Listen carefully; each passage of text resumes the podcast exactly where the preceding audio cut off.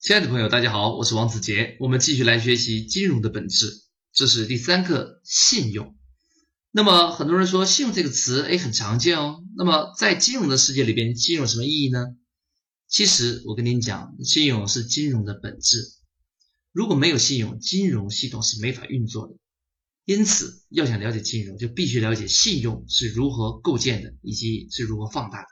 那我们来了解一下信用。首先，我们来通过七大原理来了解信用的价值。首先，我们要知道，信用是一切金融的核心。那么，我们可以这样说啊，资本是有限的，而信用是无限的。为什么这样说呢？即使是呃李嘉诚作为亚洲首富，他如果要去开发一个工程的项目，他往往都不仅是用自己的钱，他还会向其他人来借钱，要么向银行，要么向。上市公司的股民，要么向他身边的朋友，要么向其他的商会。所以啊，即使您有钱，记住，对您这样想做的事业来讲，也不能完全只用自己的资本，因为个人的资本是有限的，而社会资本是无限的。你要想用个人资本去撬动社会的资本，就必须使用无形资产，也就是信用这个关键词。那么第二个关键原理，信用是一切金融活动的源泉，所以您必须尽早的开始积累自己的信用记录。要么在您身边的朋友圈，要么就在银行系统。第三个，信用的等级决定资本的多少。等一下呢，我们会给您看一个信用评估表，您就直接就知道，其实您有大量的无形的资本是用信用来换来的，是您不清楚。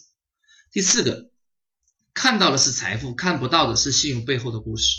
您看到了很多人啊，又可以东山再起，比如说史玉柱，当年巨人集团破产的时候，负债两个亿。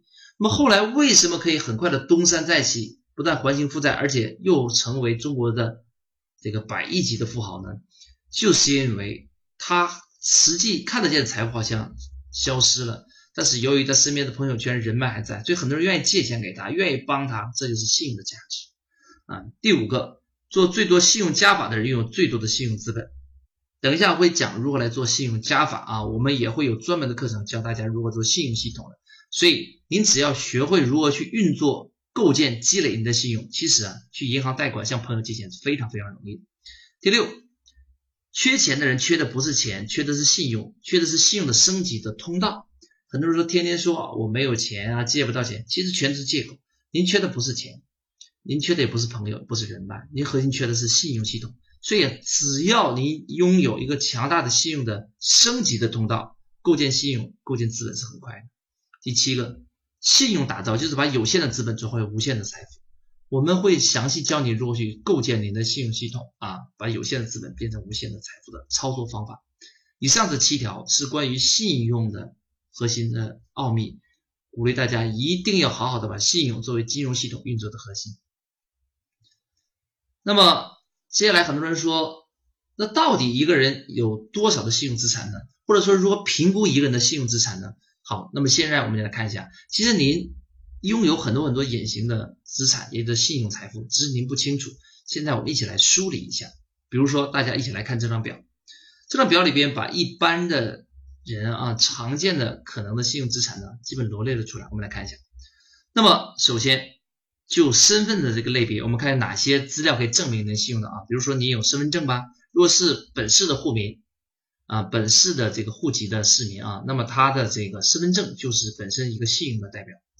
此外还有户口本啊，还有结婚证。如果您是政协的会员，那么信用更高。此外，您的工作看您是在什么样的机构，还是在国企、央企啊，它的信用等级是不一样的。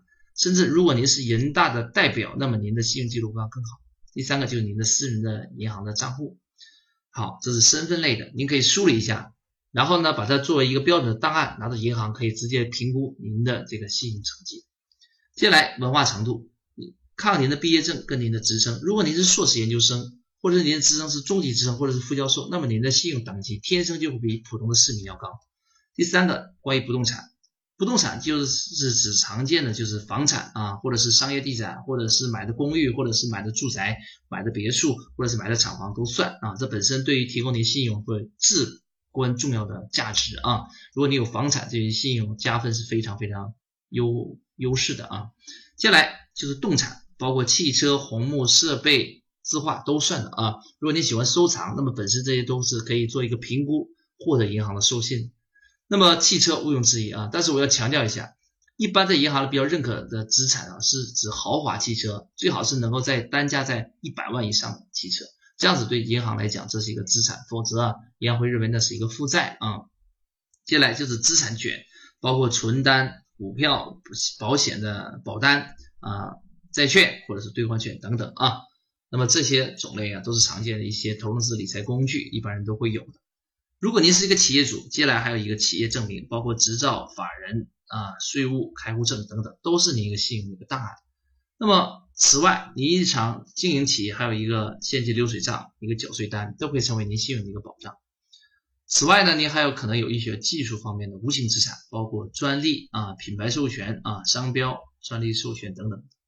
这样，就是从一些简单的科目来讲，您都可以重新梳理一下，您到底拥有哪些信用的资产。每一个人其实拥有海量的一个无形资产，只要您通过信用的杠杆把它给撬动起来就可以了。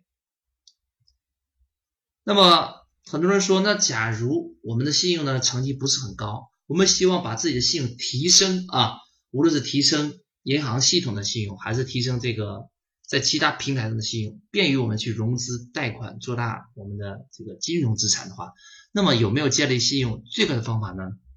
那么还是有的啊。实际上，我们这一个平台就给大家提供了建立信用最快的方法。那么怎么来理解呢？我们来看一下。